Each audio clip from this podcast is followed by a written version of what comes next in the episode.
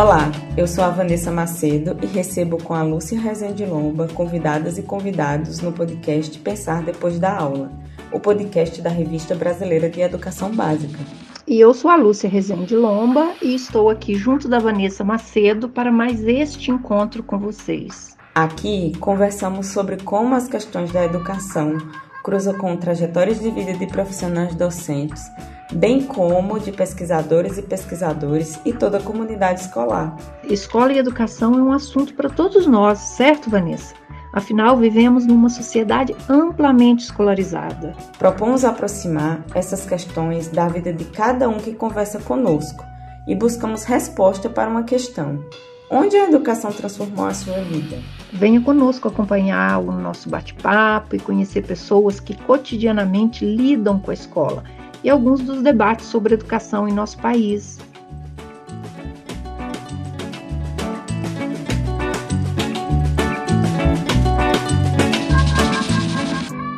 Boa tarde, Aline. Boa tarde. Tudo bem, Lúcia? Tudo bem? Tudo bem. Eu sou a Vanessa. E Tudo quem bem, tá aqui nos bastidores é o Thiago. Já fechou a câmera, mas dá uma, um oizinho aí, Thiago. Tiago tá tímido. o Tiago nos ajuda aqui, Aline, na, na nossa gravação, qualquer coisa. Assim, se ele cair da, da, da ligação, não é um problema, né?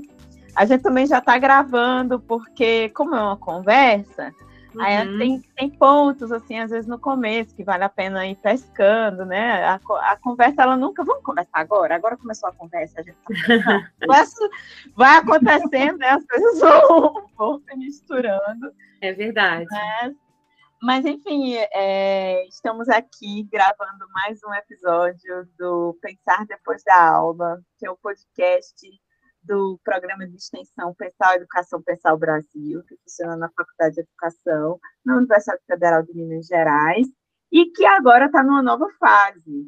É, esse podcast agora está dentro da Revista Brasileira de Educação Básica. Eu sou uma editora executiva dessa revista, a Lúcia é mais uma das editoras da revista, e por conta disso, né, dessa aproximação sua, da Lúcia, da Revista Brasileira da Educação Básica, das experiências das professoras. A gente te convidou para você estar aqui conversando com a gente. Então, assim, eu vou passar a fala para a Lúcia, é, é, dar um petisquinho, assim, um pouco de como vai ser a nossa conversa, e depois eu te chamo, Aline, para você se apresentar. Uhum. Então, eu sigo trabalhando com a Vanessa no conselho editorial da revista e junto a outras editoras, e, e, juntamente com ela nessa nova fase da revista, e é um prazer muito grande estar aqui com vocês. Sobre a professora Aline, eu gostaria de destacar que ela escreveu um capítulo que foi publicado no volume 2 do livro Relatos e Vivências de Profissionais na Educação Infantil, Reflexões sobre a Docência, que é um livro que se encontra em fase de finalização pela editora Apris. Estamos aqui hoje para compartilharmos é, um pouco mais sobre a história da Aline, né, com outras pessoas, para que outras pessoas também possam conhecê-la. Pois é, Aline, e um pouquinho assim sobre história, sobre narrativa de vida. A que a gente costuma fazer aqui no podcast é te dar espaço para você se apresentar. Quem é a Aline, o que a Aline faz, de onde a Aline veio, o que ela tem para entregar, o que ela tem, o que, é que ela está esperando receber, para que a partir daí a gente puxe fios e que a gente possa te escutar um pouco mais sobre a sua história de vida, bem como o que você anda costurando e fazendo nessa vida. Quem é a Aline? Fala um pouquinho para gente. Olá, Vanessa, Lúcia, Tiago, que prazer estar aqui com vocês, né? É, me escuta bem ou preciso colocar o fone? Estamos te escutando muito bem. Ok. Então, é, eu sou a Aline, né? Sou natural do Rio de Janeiro, é, mas já tem 22 anos completa esse ano que eu estou morando em Aracruz, no Espírito Santo. É, tenho estado durante toda essa trajetória de vida, dos meus 45 anos, né? Já estou até meio que perdendo as contas, é, esse ano faço 46.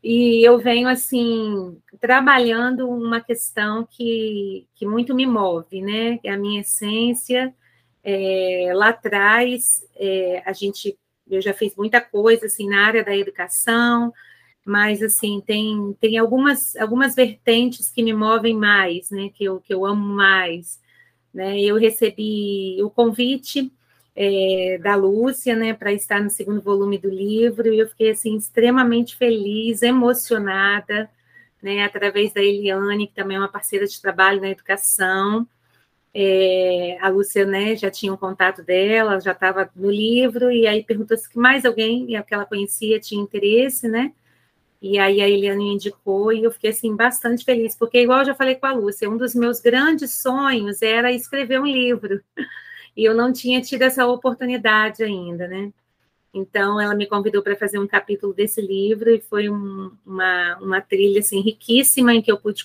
percorrer, né? Ela me deu muita liberdade de escrita. E nesse livro eu, eu tenho, eu conto um pouco da minha trajetória enquanto mãe e enquanto profissional, enquanto educadora da, da rede básica, né? É, então, eu, eu, comecei falando de mim, né? E aí depois já fui para o meu trabalho. eu sou mãe da Raíra, de 19 anos, é, tenho um esposo também maravilhoso que me acompanha em toda essa trajetória, sempre digo que se eu não tivesse né, é, o apoio que eu tenho dele, não conseguiria fazer tantas coisas que eu faço hoje em dia, é, porque minha filha né, é uma pessoa com deficiência e é, requer muitos cuidados da gente, né, requer um corre aí nos bastidores que muita gente às vezes não vê. Mas também é ela minha grande fonte de inspiração, né, para eu ser ativista na causa da pessoa com deficiência. E aí, quando, quando ela nasceu, eu já é, trabalhava na educação, né? E a minha primeira formação é em música, então eu trabalhava com projetos de música na rede municipal, e, com várias idades. E aí, quando Raíra nasceu, né, que veio o, diagnóstico bem precoce, graças a Deus a gente conseguiu fazer muita coisa é, nós não conseguimos inseri-la na, na educação infantil, porque eu viajava muito a tratamento. E aí, quando foi com seis anos de idade que eu matriculei ela no primeiro aninho, por ser obrigatório. Na época não era, né? A idade de quatro ainda. E, e aí eu me deparei com uma realidade assim que eu já conhecia, mas que não era tão, não me atravessava de uma forma tão intensa. Quando ela foi para a escola, os professores falavam, né, para mim que é, não sabia lidar, não sabia por onde começar, o que fazer, né, para realmente é, fazer com que a função social da educação, né, o, objetivo da educação fosse cumprido numa criança com tantas limitações. E aí eu falei assim, não, peraí, então, é, mesmo eu trabalhando na educação, já conhecendo, né, o chão da escola, eu falei, não, eu vou, eu vou fazer pedagogia para ver se esse pessoal está falando a verdade para mim, né. E aí eu fui fazer a pedagogia, e aí fui, me levou a, aos caminhos da educação especial, né? E, e aí depois eu fui professora de sala regular, e aí depois prestei concurso para a minha rede municipal de, do município de Aracruz, né, Espírito Santo, e é, sou, né, já há alguns anos, professora de atendimento educacional especializado na minha rede, professora de AE, trabalhando na educação infantil também já há alguns anos, né? Já passei por ensino fundamental, um, dois, e depois levei minha cadeira para a educação infantil. E aí eu tenho o costume de dizer que eu faço pelos meus alunos tudo que eu gostaria que tivessem feito pela minha filha. Ela ficou 10 anos estudando na rede municipal, e aí foi até o nono ano. É, no finalzinho de 2019 foi o último ano dela na escolar. No ano seguinte veio a pandemia, ela já iria para o ensino médio, mas aí não teve mais aula. E aí, depois, quando retornou, nós resolvemos não colocá-la mais por uma série de questões. E aí eu digo que toda a minha luta ela vem diante disso, né? Diante dos fatos, é, na vivência, né? no compartilhar do dia a dia, não só como mãe, mas como profissional. E a gente vai lutando. Esse ano eu recebi um convite para poder estar na Secretaria de Educação do meu município, atuando no setor de educação especial e inclusiva. E aí eu tô lá, né, junto com mais três parceiras, a Eliane, né, que é uma delas que também está no livro da Lúcia, também está comigo no mesmo setor, como pedagoga do setor, e a gente está aí batalhando por uma educação com todos, para todos, uma educação de todos.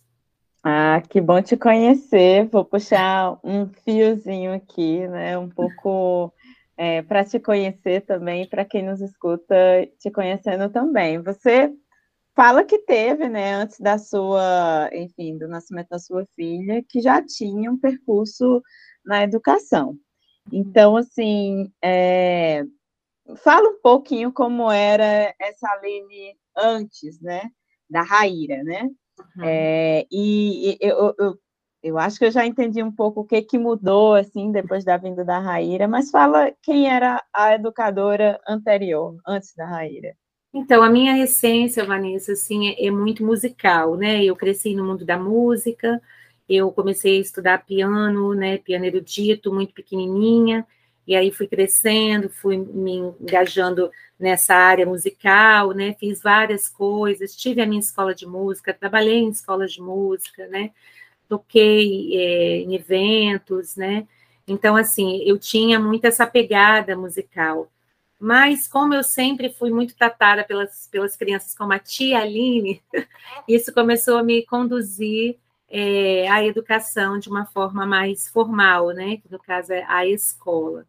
Então, os projetos que eu fazia é, na sociedade, como todas as instituições não governamentais, é, elas me conduziram a, a ter também desejo de alcançar esse chão da escola. E aí eu comecei fazendo projetos, né, que tinha canto coral, tinha aulas de teclado, né, com as comunidades onde eh, tinham as crianças mais carentes, um público de risco social, né, então é, cada ano eu passava por escolas diferentes, e quando eu iniciei, a educação inclusiva, ela ainda não estava, assim, é, tão dissipada como é hoje. Então, é, eu tive ali né, os primeiros contatos né, com algumas pessoas com deficiência, mas não eram muitas, porque a gente estava até discutindo essa semana informação, dizendo, né, uma pergunta que vem, vem estado assim o tempo inteiro, em todos os lugares, lugares para onde eu passo. Por que, Aline, que ah, parece que brota né, nessa pandemia, tem um monte de gente que aparece com diagnóstico ou não, enfim, porque a gente tem todo um percurso histórico, né, social, político, econômico envolvido em tudo isso. E aí, é, trocando em miúdos, a gente pode dizer assim, que na verdade não foi, eu estava falando o pessoal semana, não foi porque brotou assim, né? Ah, é, é, veio a pandemia e veio um monte de diagnóstico.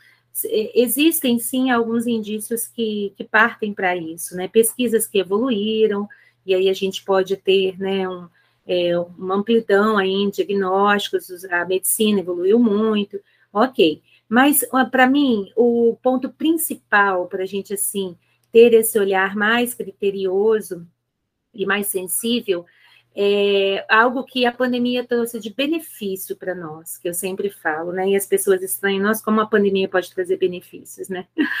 Mas, assim, é, eu penso que com tudo que todo mundo passou, a humanidade, a gente ficou mais sensível ao outro, né? Então a gente começou a olhar mais para o outro e, consequentemente, a gente começou a enxergar mais o outro enquanto ser humano. Então, é, é foi mais ou menos isso mesmo, né, que eu acho que na, na, minha concepção que, que pesou mais, né, em a gente começar a dar visibilidade à pessoa com deficiência. Mas lá atrás, quando eu fazia projetos ainda, eu uma vez eu tive a oportunidade de fazer e aí as crianças não estavam ainda inseridas na escola, né, antes da política de 2008, ainda existiam as escolas segregadas, né? Então elas não tinham acesso ainda a essa educação que nós temos hoje. Então existiam turmas especiais, né?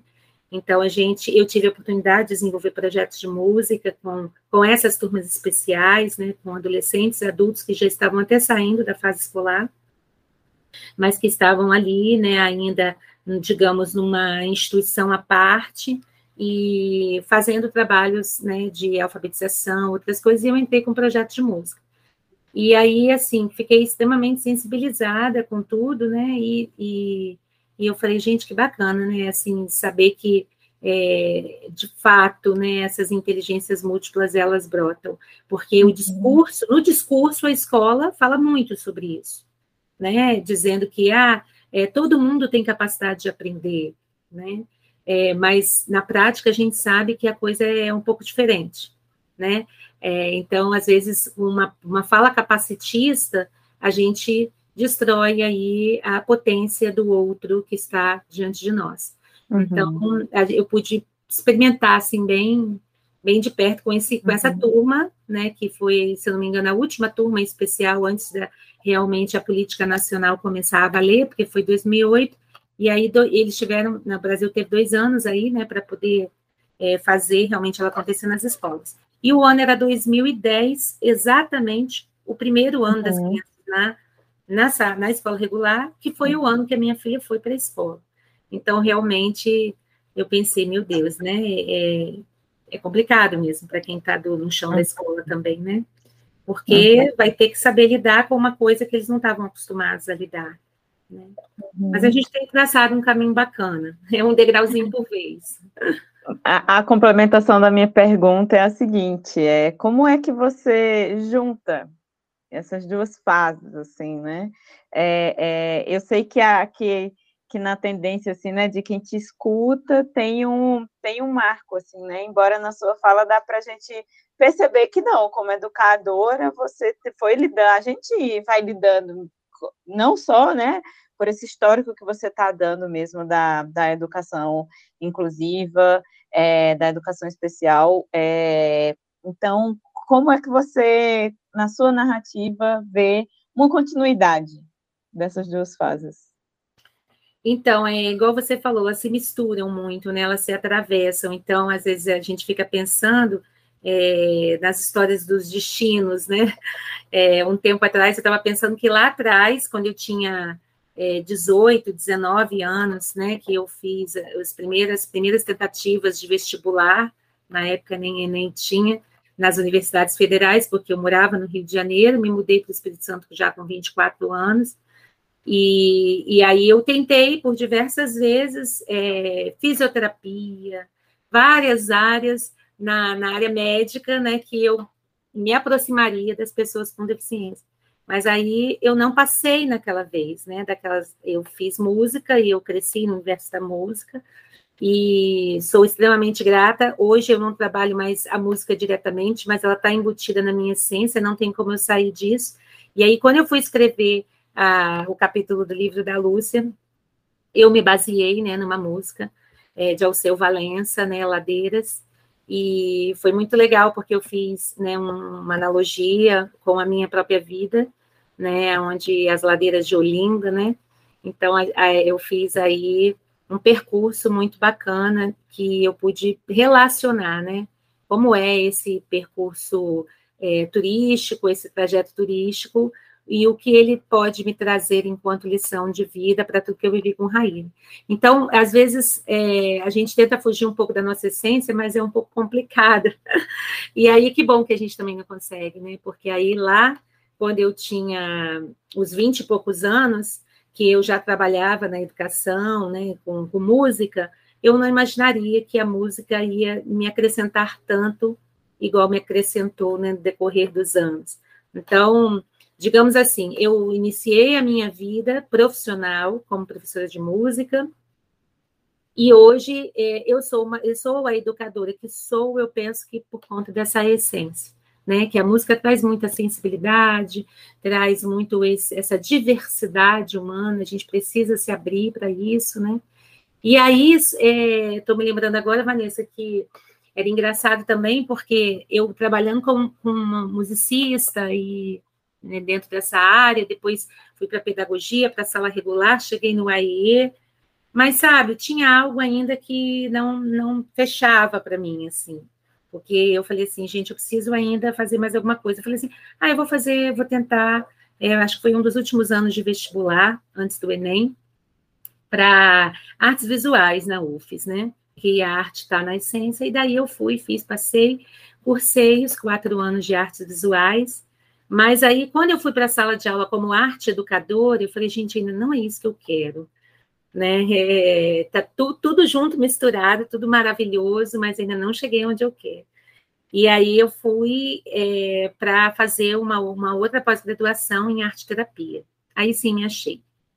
aí sim eu falei, gente, é isso, porque a arte terapia, né, ela tem toda essa pegada é, do, do, olhar do diverso, né, e, e, e a arte contribuindo para um equilíbrio emocional, né, para as habilidades psíquicas. Então, ali eu me encontrei, né, teve a oportunidade de fazer um programa comigo, né, online, foi muito legal, e aí, diante disso tudo, ontem, por exemplo, a gente estava lá na secretaria fazendo uma formação, montando uma formação para o mês de agosto, e aí a menina falou assim, a outra professora que está comigo, Aline, é, o que, a gente pode fazer de momento literário, né? Aí a gente pensou numa coisa, pensou em outra, pensou outra, aí chegamos à conclusão do que iríamos fazer. Aí ela falou assim, mas isso aí que você está falando é arte terapia, né? Eu falei assim, é porque eu não consigo separar muitas coisas. Vamos, pode deixar esse momento literário comigo, que eu faço um momento arte terapêutico. Aí ela falou, tá bom. Então é isso, Vanessa, a gente muito se atravessa é, por isso, por isso tudo, é tudo muito junto e misturado, né? E a gente vai traçando um caminho bacana no coletivo. Quer falar alguma coisa, Lúcia? É, eu estou aqui pensando, rememorando o capítulo de Aline, é um capítulo maravilhoso. Não estou aqui para fazer propaganda do capítulo, né? Mas eu falei com a Aline assim: Aline, você tem sede de escrita. Lembra disso, Aline? Eu Sim. falei assim: você merece, você precisa escrever um livro inteiro. Um capítulo não, não basta, não cabe a sua história em um capítulo. Tanto é que o capítulo dela, ele fica com um número de páginas bem maiores, ela fazendo essas uhum. ligações, né? De quando ela chega até a arte terapia Participei, foi maravilhoso de um encontro com ela e com a Márcia Vale online, na época de pandemia, né? Eu fui fazendo um monte de coisa, né? E, e acompanhei esse trabalho. Mas é isso. Eu gosto muito de ouvir a Aline, né? E eu acho que o podcast vai dar essa oportunidade de outras pessoas também a conhecerem, a ouvirem, né? Uhum. De como é importante diálogo na educação básica. Aline, eu queria te, queria te ouvir sobre, sobre. É, foi breve, assim, mas eu fiquei muito curiosa sobre quando que uma, uma porque assim, você vai, né, para, é, estou esquecendo o termo, arte educação, uhum. e aí tá tudo muito bom, mas ainda não é isso. E aí você vai para um outro campo, e, ah, não, aqui eu me encontrei. O que, que você destacaria, assim, na sua prática, no seu dia a dia, para você, você dizer assim, é, esse campo é, de conhecimento, de referências, ou, de, ou mesmo de prática, não dá conta. Mas esse uhum. outro tem uma mudança, esse outro dá.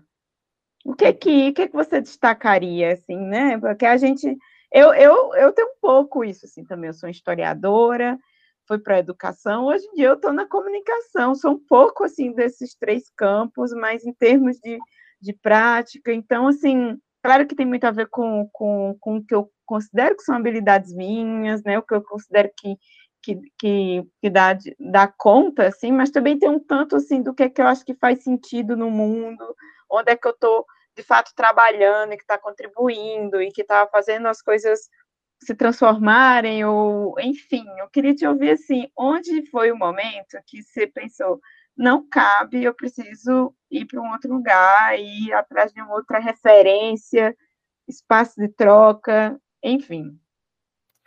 Então, Vanessa, é, eu vou tentar expressar essa sua pergunta em poucas palavras, porque realmente é, é, profundo, assim, sabe? Essa, essa, minha, essa minha passagem pelas, por essas áreas e, e, e, o que, que isso reverbera hoje em mim e no outro, né? Que se aproxima de mim. Bom, assim, é, na educação especial, eu, eu me achei também, sabe? Eu fiquei muito apaixonada porque é, eu, desde quando a Raíra nasceu até os seis, até os nove anos de idade, nós frequentamos muito um instituto de reabilitação no Rio de Janeiro, e lá eles eh, tinham uma metodologia muito específica, e, e, eles treinavam os pais para serem os terapeutas dos filhos.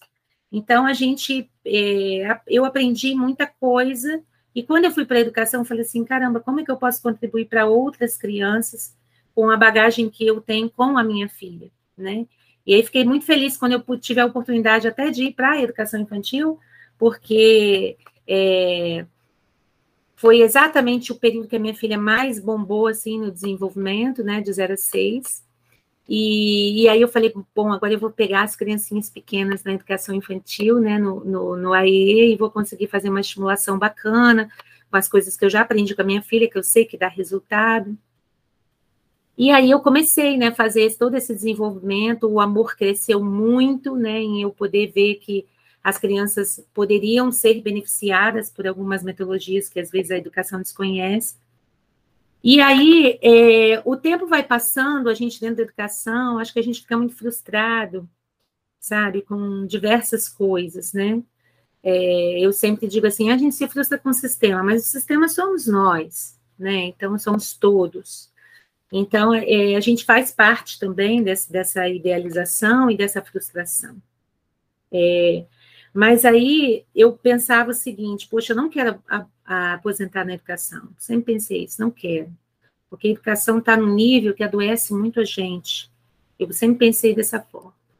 Eu falei, eu quero fazer uma outra coisa na área da saúde, mas eu não quero fazer qualquer outra coisa, porque a saúde também sempre me moveu né, por conta dessas questões, essas buscas de tratamento, sempre também gostei muito de estudar, de ser né, é, autônoma nos meus estudos também. Então, a saúde sempre me moveu. Já trabalhei na saúde lá atrás, né? É, quando era mais nova. Então, assim, é, eu falei assim, vou ver alguma coisa. Só que eu também não queria largar a educação, porque eu falo sempre com o pessoal que educação é cachaça, né? Então a gente ali vicia, a gente ama o que faz, é muito complicado sair da gente. Foi quando eu encontrei a arte terapia, porque a arte terapia ela traz a arte para um campo que a educação consegue contemplar. E a arte terapia, a gente atua em qualquer área onde existem pessoas. Pode ser na escola, pode ser numa empresa, pode ser num espaço específico, né? Hoje eu tenho o meu espaço, o meu ateliê arte terapêutico, onde eu faço atendimentos presenciais e me revezam com a Secretaria de Educação. Então, assim, é, acho que foi nesse momento, sabe, Vanessa, de incômodo em pensar, poxa vida, né? É, tem coisas que a gente não consegue, não dá conta aqui. E aí eu quero é, fazer mais alguma coisa que, de repente, amanhã eu vou viver só disso, mas não vou estar distante da educação, né? Então, é mais ou menos por aí. É, de vez em quando eu brinco lá na secretaria, falo assim, gente, olha só, eu vou pegar minha licença, porque já deu para mim, sabe? Eu vou viver da arte terapia. Mas na mesma hora que eu falo isso, cinco minutos depois eu falo assim, não, não é o momento ainda. Fiquem tranquilos que eu não vou, não vou surtar dessa vez né, nesse nível de abandonar a educação. Até porque é muito engraçado, as pessoas me procuram no meu espaço pela professora que eu sou e não às vezes pela arte terapeuta, meio que confunde as coisas, né? Aí eu explico e tal. E aí tem gente que lembra de mim da época que eu fazia projetos de música na cidade. Ah, Eline, eu vim aqui porque eu sei que você mexe com música e meu filho está precisando, não sei o que eles não. Então vamos vamos sentar nisso, vamos, deixa eu clarear para você. Sim, sou professora de música, trabalho na rede como professora, mas aqui eu sou arte terapeuta, né? E aí eu situo a pessoa que seria a arte terapia. Mas é tudo muito junto e misturado, Vanessa. Não sei se eu consegui te explicar, não sei se eu respondi sua pergunta, mas você me Respondeu. Para mim, eu estou me sentindo respondida, mas eu vou, eu vou, vou ver se eu estou me aproximando, assim, né, do, do, do que você tentou é, me apresentar. É, é, me parece, né, que, que é, vai, vai se amarrando um sentido, né, e também um projeto, né, que você que você vê que é possível fazer uma costura com, com a educação, né? Então, não só no não só no sentido de você ter um protagonismo, uma autoria também, né, no, no, no seu trabalho, mas de conseguir encaminhar aquilo, né? É, mas eu, eu também tenho uma pergunta que é a seguinte: é, é, você fala sobre frustração, né? É claro que você é, é, suaviza um pouco disso quando fala, por exemplo, que não vai abandonar, etc. Mas é, é, eu sei que, que tem a frustração, mas você não, não, não cede a ela. E como que a, a arte terapia, onde você vem atuando, né, atualmente, consegue refrescar o campo da educação e você vê que é possível é, é, seguir, né? É claro que eu não estou querendo aqui diminuir, né, o tamanho da importância que é a condição docente, do trabalho docente, né? Mas eu acho que, que quando você chama tem, quando você chama, né, para falar sobre educação e para falar sobre arte terapia, eu acho que tem uma coisa metodológica, conceitual, tem uma coisa é que vem que vem de outro lado assim também, né? Então a minha pergunta é assim, onde você acha que que que está havendo uma circulação, uma oxigenação e onde é que é possível transformar as coisas, né? Porque a gente, é, é, eu arriscaria dizer, né, que a gente está falando de coisas muito novas, assim, a educação especial, a arte terapia, é, é, e ao mesmo tempo a gente tem um sistema é, é escolar muito antigo e ao mesmo tempo né, super institucionalizado, super em alguns momentos rígidos, outros não. Mas onde, onde é que é possível transformar e mudando a partir dessas frustrações, dessas oxigenações, desse como é que poderia? Que, que, não sei se faz sentido a pergunta, que eu sou a, a pessoa da pergunta confusa, mas aí o meu convidado, a minha convidada, fica responsável por sentido. organizar. Super sentido, porque assim. Muito boa, você, né, Lúcia? A gente. É. Você falou uma palavra aí que, para mim, é o resumo, sabe? Do que realmente eu encontro todos os dias: oxigenação. A arte terapia é o que me oxigena, sabe? porque assim, até é, lá na secretaria eu tenho uma colega de trabalho que é psicopedagoga, tem também o, o consultório dela, e a gente de vez em quando conversa e fala assim, nossa, Aline, como é difícil, ela fala para mim, virar chavinha, né? Tipo assim, na segunda e na terça eu estou o dia inteiro na secretaria, aí quarta eu vou para o ateliê o dia todo, aí quinta de manhã eu estou no ateliê, quinta tarde eu estou na secretaria de novo. Então, assim, a gente, eh, ela falou assim, Aline, é complicado virar essa chavinha, né? Mas, na verdade, a gente vira porque, porque tem que virar, né? Porque uma coisa é você estar tá, é, na, na área da educação, outra coisa é você estar no campo da saúde e tratando essa, essas questões do emocional, né, dessas habilidades é, psíquicas, é bem diferente.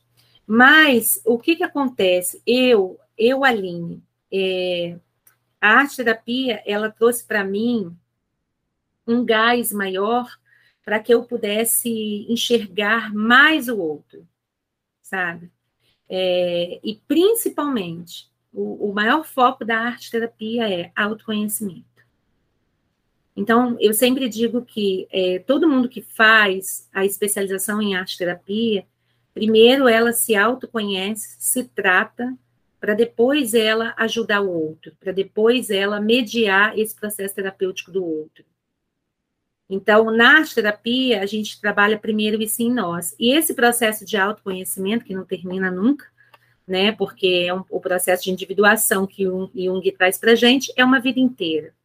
Né? Então, é, esse processo, quando a gente inicia na arte terapia, ainda como estudante de arte terapeuta, e a gente leva depois para a nossa prática, para o nosso dia a dia de profissional no, no setting terapêutico, isso faz toda a diferença para mim no dia a dia na Secretaria de Educação nas escolas. Toda a diferença. Porque quando eu me autoconheço, eu sei as minhas limitações, as minhas potencialidades, né? Eu sei aonde o meu direito termina para o outro poder começar e vice-versa.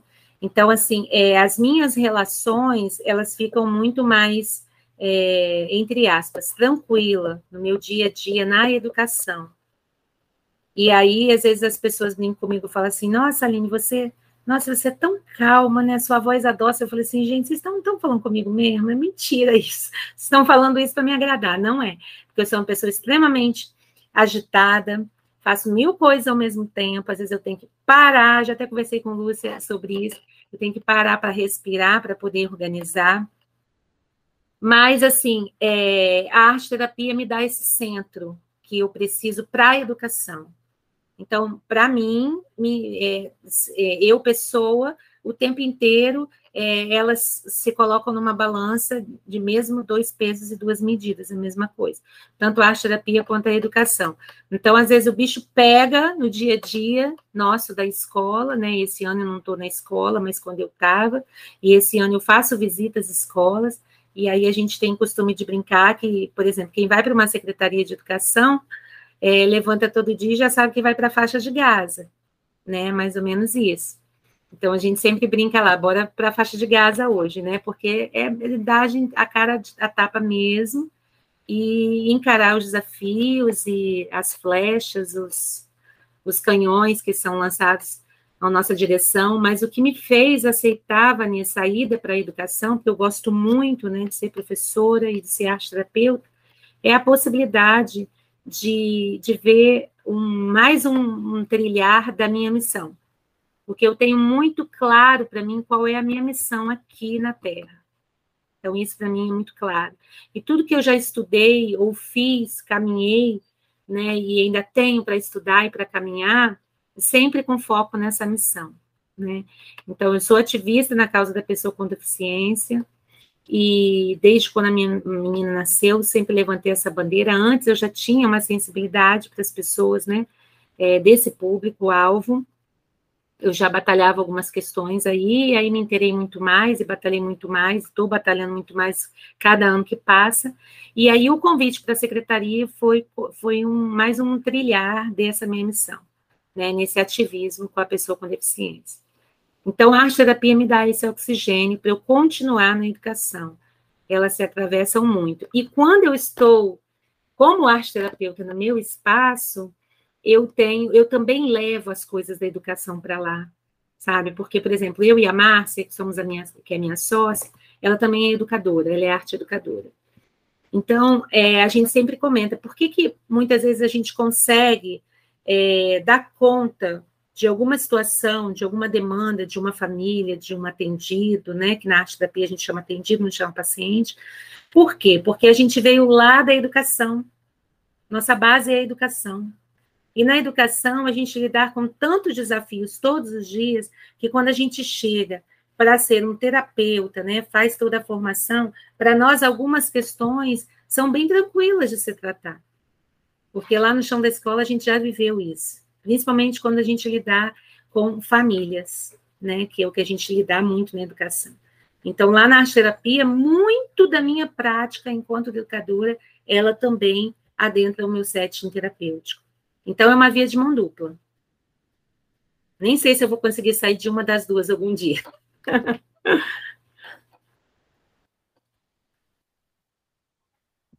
Fica à vontade, Lúcia, quiser atravessar a conversa, é um pouco isso mesmo. É uma, é uma, é uma escuta, né? Eu estou aqui parando, eu estou aqui pensando que a Aline fala. eu converso com ela, eu fico assim, parada, pensando mil e uma coisas.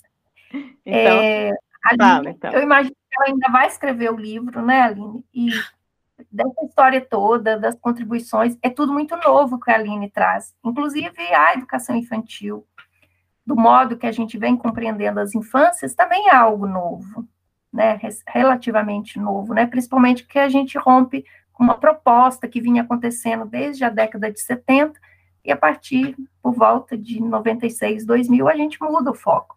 E a Aline vem mudando esse foco, né? Quando ela fala da arte terapia, essa busca do autoconhecimento, para o equilíbrio não só do profissional, mas para aprimorar também a escuta do outro, né? Ela fala, eu passo a ver o outro de outra forma, escutar o outro de outra forma, e eu penso que essa é uma busca é, que a gente deveria focar mais nela, sabe? Nos nossos encontros com outros profissionais, no nosso desenvolvimento profissional. Uhum. É não tem necessariamente uma pergunta para a Aline, era só mesmo. Uhum. Então, assim, eu também agora não, não, não vou fazer uma, uma, pergunta, né? Mas a gente sabe que, que no campo, é, talvez assim, né, não só investigativo, mas também da, da, no campo da educação, né? É, todo um sistema, né? Escolar que a gente é, que movimenta tantas pessoas diariamente, não só no Brasil, mas no, enfim, no mundo inteiro. É, muitos saberes estão em concorrência, né? Para que a gente uhum. é, é, atualize quem somos, os projetos de, de nação que temos, os projetos de cidadãos.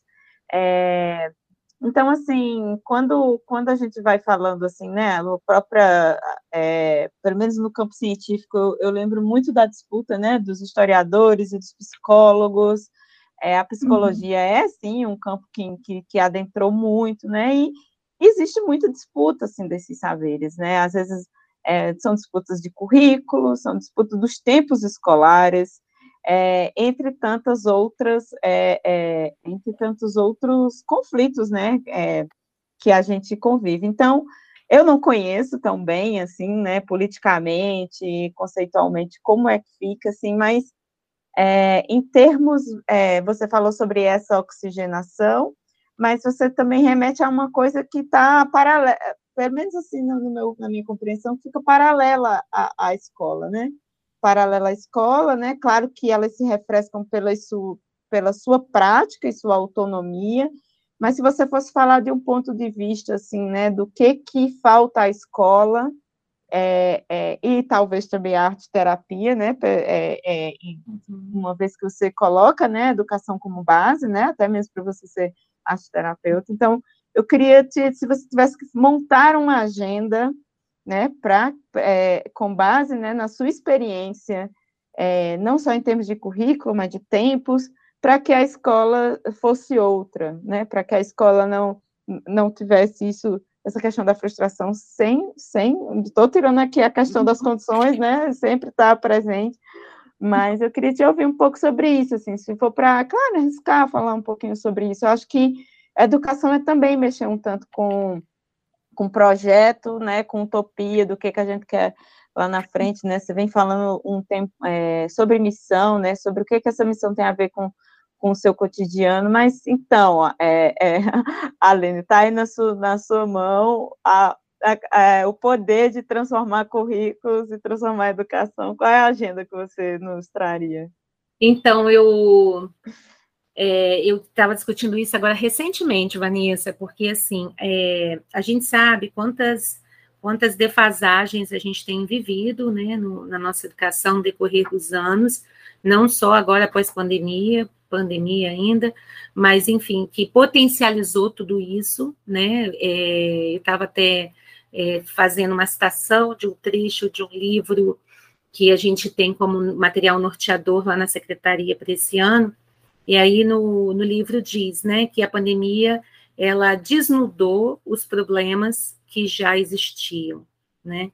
Então é exatamente isso. E aí, quando a gente vai para a escola e fazer essa reflexão, né, sobre essas questões, dizendo que o que que nós, da onde que nós vamos partir, qual é o ponto que mais precisa nesse momento, né, em termos de escola, de educação, e aí suscita 300 mil coisas, né, porque realmente está muito, muito complicado, os desafios aumentaram muito, é, os déficits são muitos, mas aí eu até questionava, né, um dia, essas, esse ano, lá na secretaria, quando a gente começou a montar as formações do ano e as propostas para as escolas, e a gente pensou, gente, será mesmo que é a questão, por exemplo, né, da alfabetização e do letramento, que é algo que a gente sabe que precisa se investir muito, né, e sempre se investiu, mas agora cada vez mais a gente tem tido índices altíssimos, né, de, de crianças, adolescentes, né, é, sem, sem estarem alfabetizados.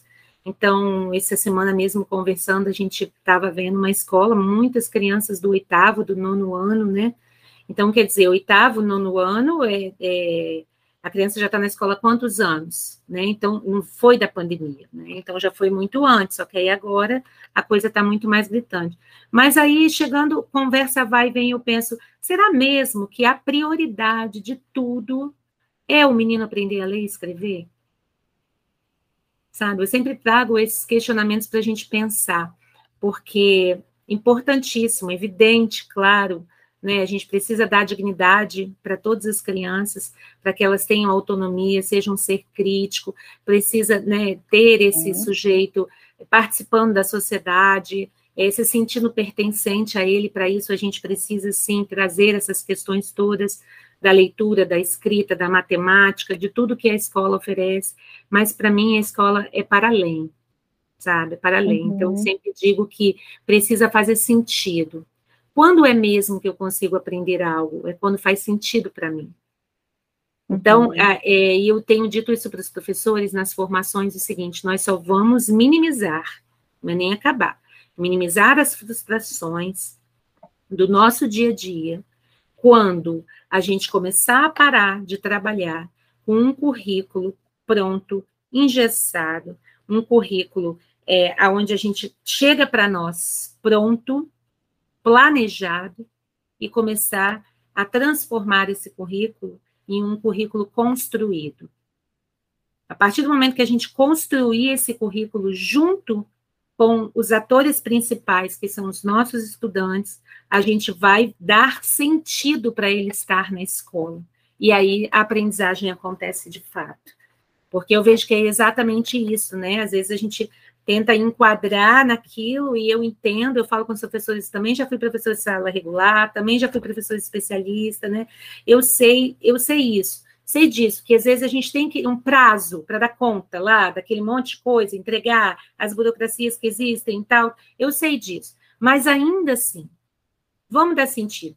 Vou dar um exemplo, Vanessa.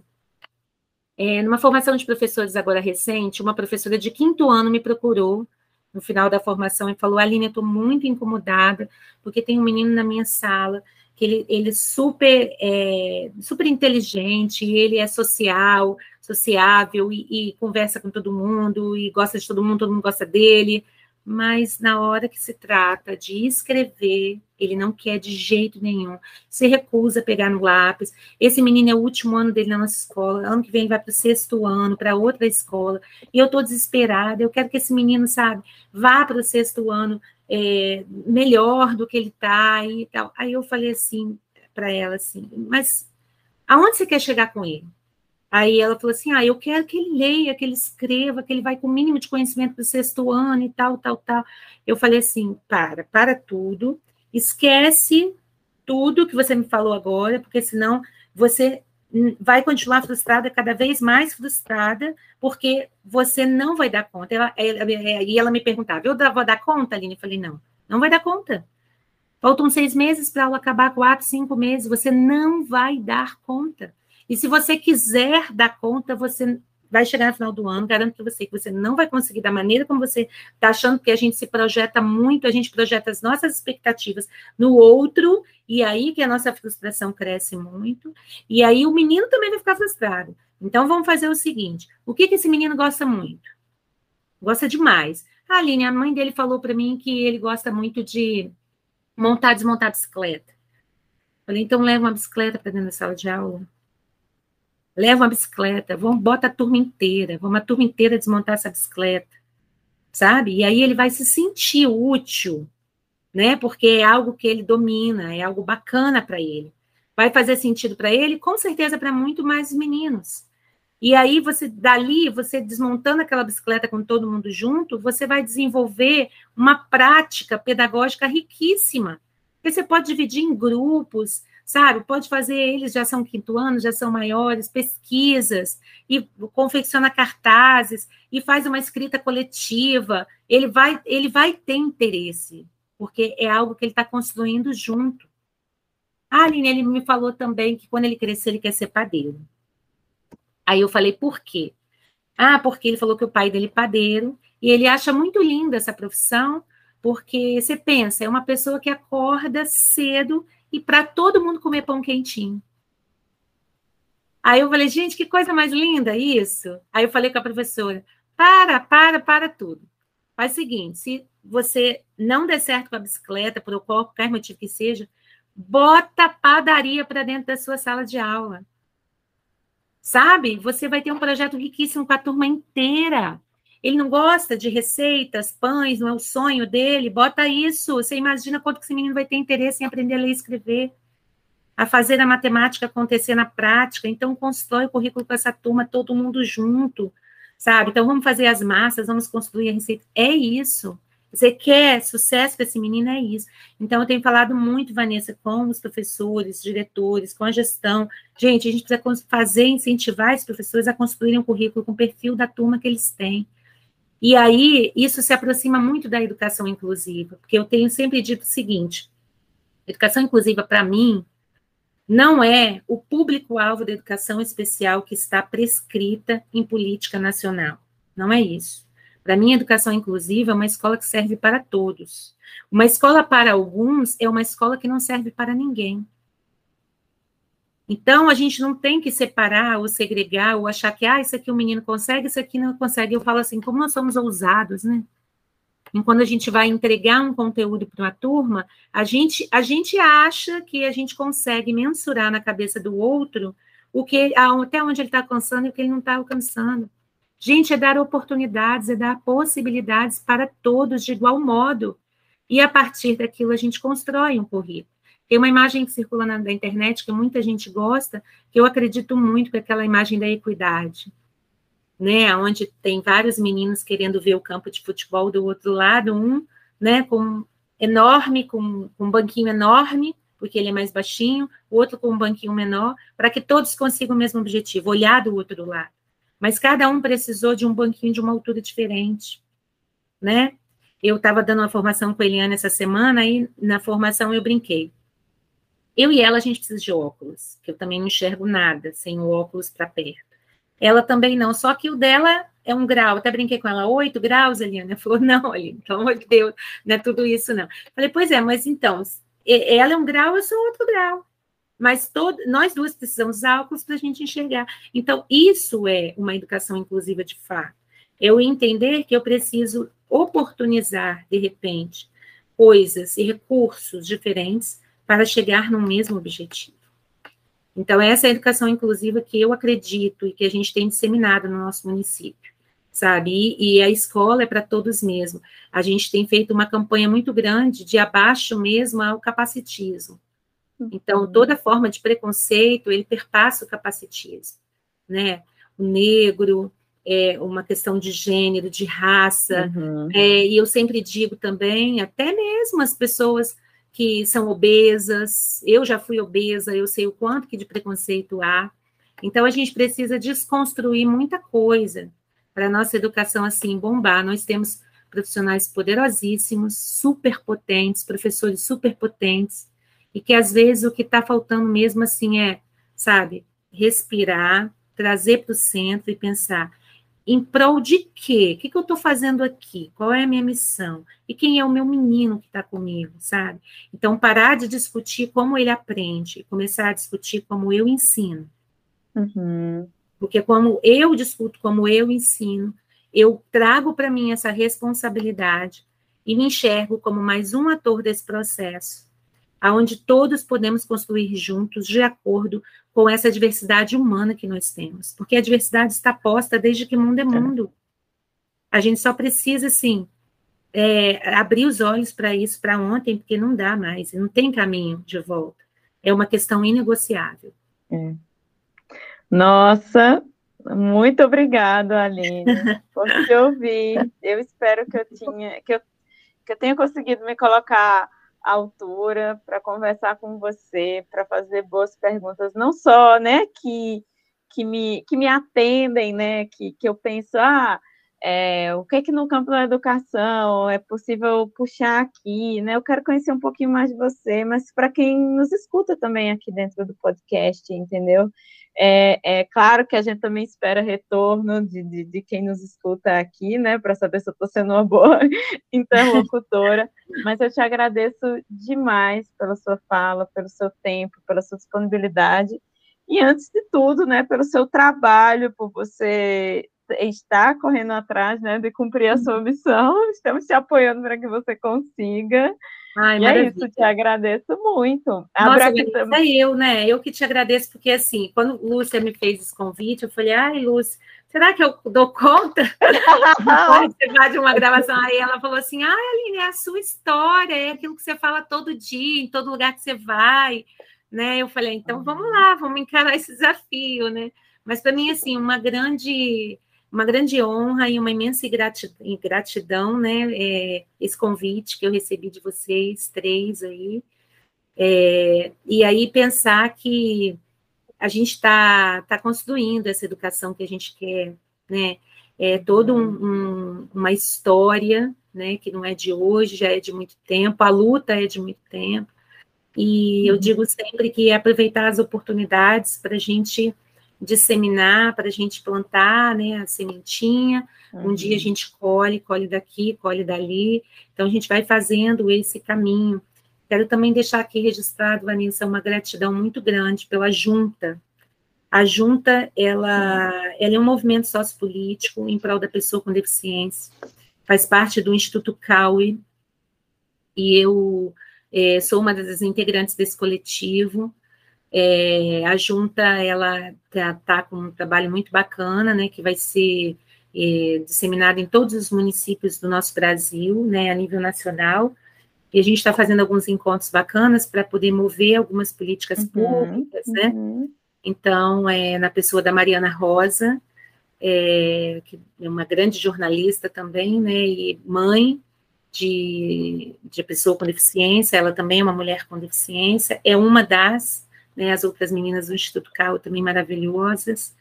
E aí a gente está nessa luta aí também, elas têm contribuído muito para que a gente consiga, nos municípios, né, levar essa educação de fato que a gente gostaria, nessa né, escola para todos. E pensar que a gente precisa ainda desconstruir muito, né, porque é, eu sempre digo que aonde a gente vai, as pessoas querem que a gente faça o quê? Receitas de bolo. É. Como é que eu faço para lidar com uma criança que tem um diagnóstico tal, um diagnóstico tal? Como é que eu ensino a, aquela criança que se, que se comporta dessa, dessa, dessa maneira e que não tem um diagnóstico?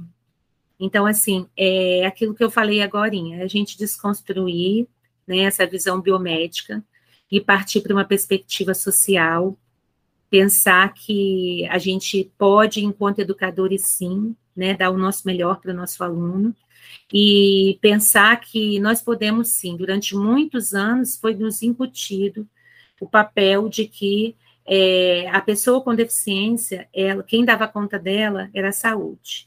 Mas uhum. hoje eu afirmo que o educador também dá conta dela, também dá conta dela sabe? A gente começar a trazer para nós essa responsabilidade, esse senso de pertencimento.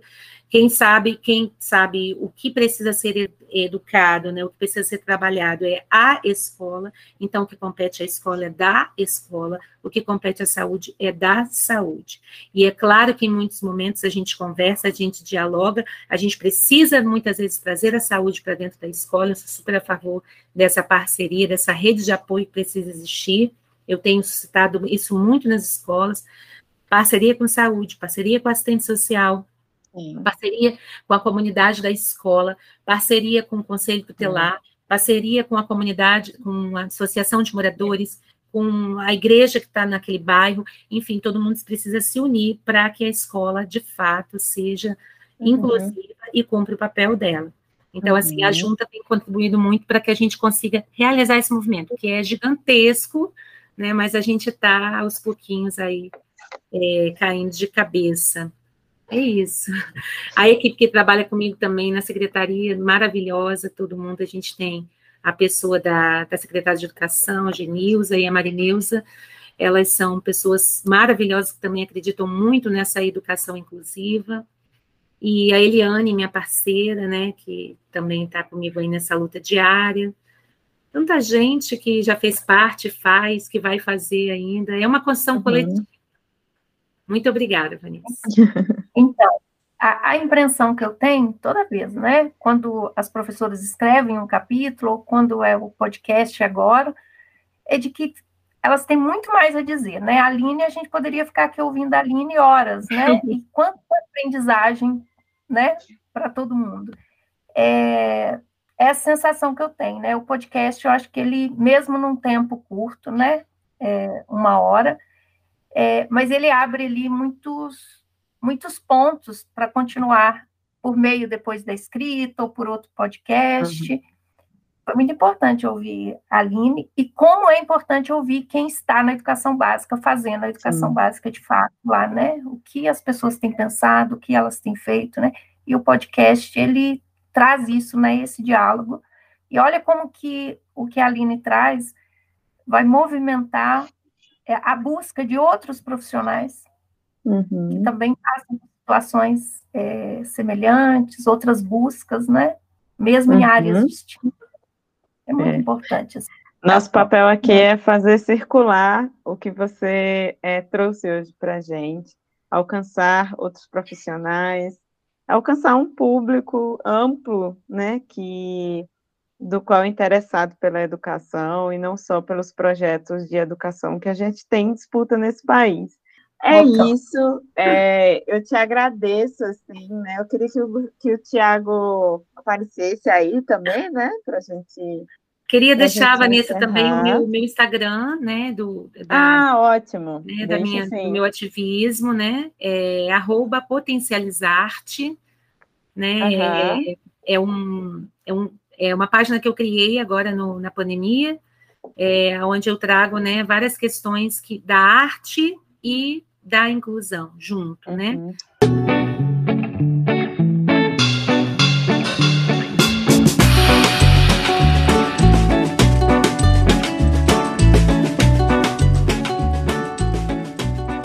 Gostou da nossa conversa?